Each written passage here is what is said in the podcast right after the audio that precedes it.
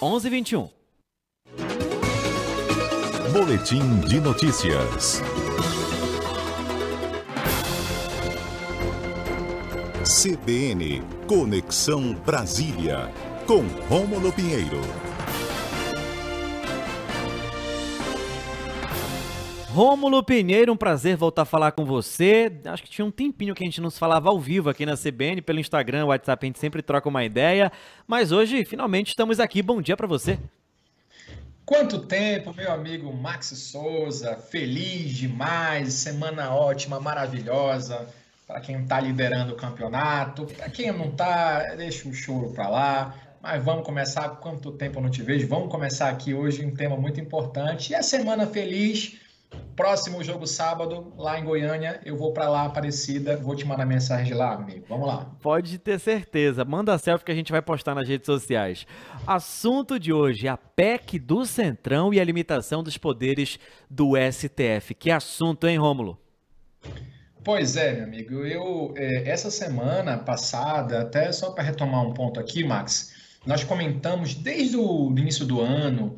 Uh, do final do ano anterior também, aquela situação da revisão dos planos de saúde pelo STJ, e aí a gente, infelizmente, no último quarta-feira teve uma decisão desfavorável com relação a isso, é uma pena, mas só para arrematar que muita gente me perguntou a respeito do resultado do julgamento, isso ainda deve seguir para o Supremo, provavelmente, tá? Mas é, hoje a ideia é comentar com essa pauta bomba, essa surpresa dessa semana, que foi a, proposição da chamada PEC do Centrão para limitar os poderes do Supremo Tribunal Federal.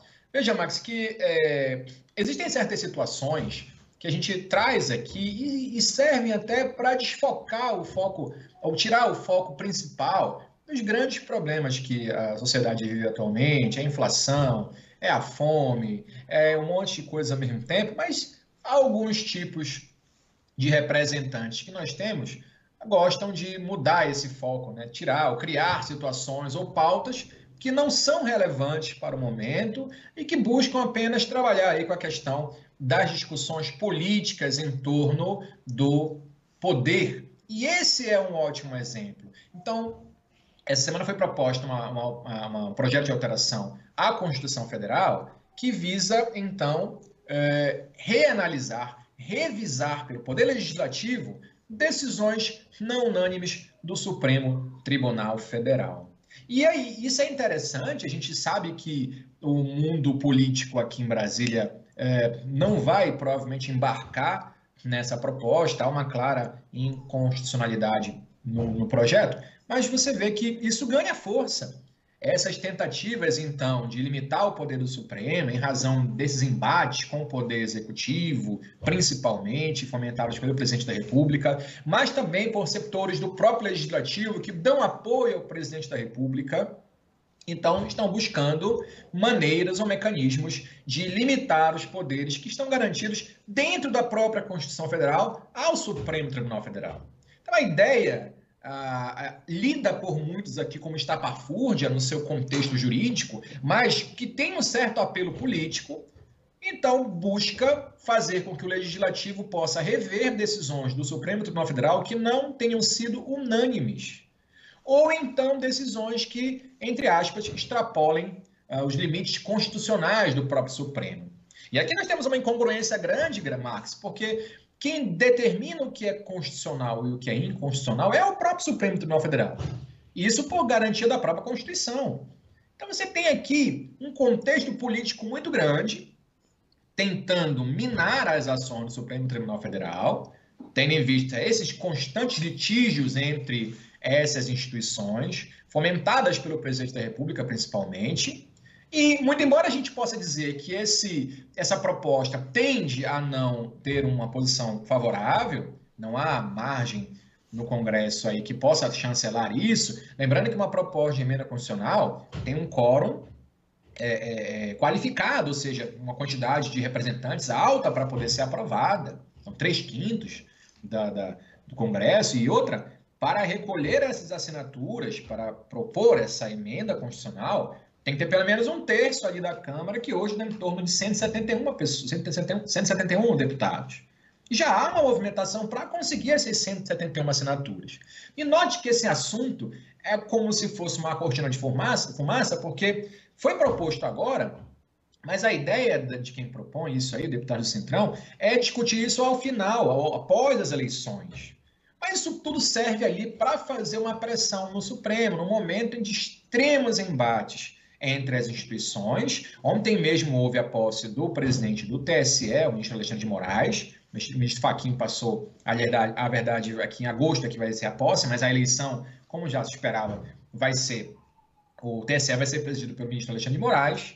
E nesses momentos de grandes embates, momentos de discussões políticas grandes, essa cortina de fumaça surge aí com o argumento de que o Supremo extrapola as suas atividades, extrapola as suas ações. O deputado deu até uma entrevista citando o caso do marco temporal, que é assunto de grande relevância aqui aí na Amazônia, e também a questão da criminalização da homofobia, como exemplos de ativismo judicial, ou seja, o judiciário interferindo em questões do legislativo, e esse foi o fundo de pano para se propor essa, esse projeto que busca então limitar o Supremo. É claro que a gente precisa ficar de olho, é uma proposta que tende a não passar, mas demonstra aí como essas autoridades, como esses representantes estão cada vez mais audaciosos nessas proposições que são claramente afrontas à democracia, tendo em vista que é cláusula pétrea da Constituição Federal